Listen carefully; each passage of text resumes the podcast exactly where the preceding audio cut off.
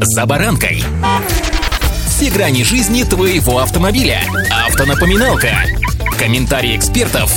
Советы по обслуживанию автомобилей в программе «За баранкой». Новый кодекс об административных правонарушениях, изменениях в правилах получения водительского удостоверения и, естественно, несколько новых штрафов. В этом году в жизни российских автомобилистов много чего изменилось. Мотайте на ус. С вами Забаранка Александр Карпов. Здравствуйте. Автомобильные факты.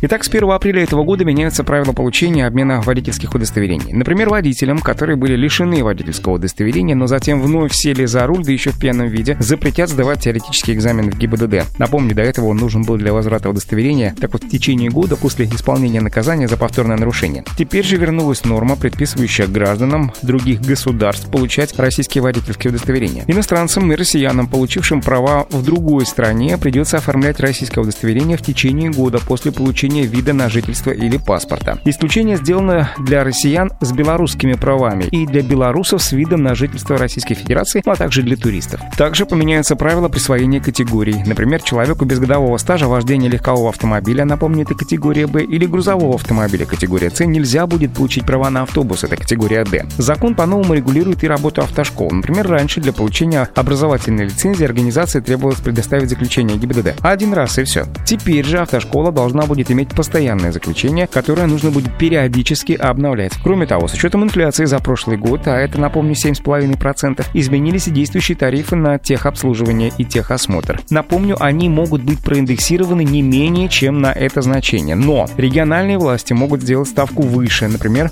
по своему усмотрению, от тех факторов, которые они считают необходимыми. Из-за этого в большей части российских регионов стоимость техосмотра вырастет приблизительно на 12%. Регионы должны ежегодно пересматривать его в соответствии с инфляцией инфляции, но предполагается, что в будущем у субъектов России появится возможность опираться на пожелания операторов техосмотра при расчете тарифов. Отмечу, что проходить техосмотр в России сейчас обязательно не для всех. Диагностическая карта нужна только при перерегистрации транспортного средства старше 4 лет, при внесении изменения в конструкцию транспортного средства или выезде за границу. Также техосмотр необходим автобусам, такси и любому коммерческому транспорту.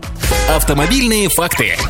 Из положительного в этом году вступил в силу закон об отмене двойного налогового обложения для дилеров. Если раньше дилеры при перепродаже автомобилей с пробегом между, например, юридическими лицами были вынуждены повторно платить НДС, уже заложенный в стоимость вот этого автомобиля, то теперь это делать не нужно. Облагается налогом только разница между продажной и покупной стоимостью. Предполагается, что именно это оживит вторичный рынок и позволит дилерам полноценно на нем работать, не используя схемы с посредниками. Плоды этого решения мы увидим уже, ну вот, туда-сюда. Дилеры уже оформляют целые отделы по выкупу всего, что только можно, чтобы потом распределять это внутри своих сетей. Из Москвы, да и не только из Москвы, из крупных федеральных центров машины будут уезжать в мелкие дилерские центры в регионах. На крупных автомобильных рынках водителям теперь в попытке приобрести хорошую поддержанную машину придется конкурировать с уже опытными менеджерами, которые мониторят различные площадки по продаже автомобилей в режиме, что называется, 24 на 7. Вот не могу не рассказать, что уже вступил в силу новый закон о штрафах за навязывание навязывание дополнительного оборудования при продаже машины. Это прям тоже из положительного. Документ был подписан президентом еще в октябре прошлого года. Должностных лиц теперь планируют наказывать штрафом в размере от 2 до 4 тысяч рублей. Юридических же от 20 до 40 тысяч рублей. Однако в нашей стране пока действует мораторий на проверки бизнеса, который, скорее всего, будет продлен. Но если вы будете очень настойчивы, как минимум аргументированно пытаясь отказаться от навязывания тех или иных дополнительных услуг и сервисов, которые вам предлагает автосалон, вы можете это сделать, ссылаясь в том числе и на законодательство Российской Федерации, даже припугнув их различными проверками, поскольку они проводятся как раз по заявлению потребителей. То есть, если вы подаете жалобу на тот или иной дилерский центр о навязывании вам дополнительных услуг, то здесь уже мораторий не работает. В общем, это я к чему. Предупрежден, значит вооружен. Обладаете информацией, значит у вас есть определенные силы и даже рычаги давления. Пока же давим на педаль газа, правда контролируемо, соблюдая дистанцию и скоростной режим.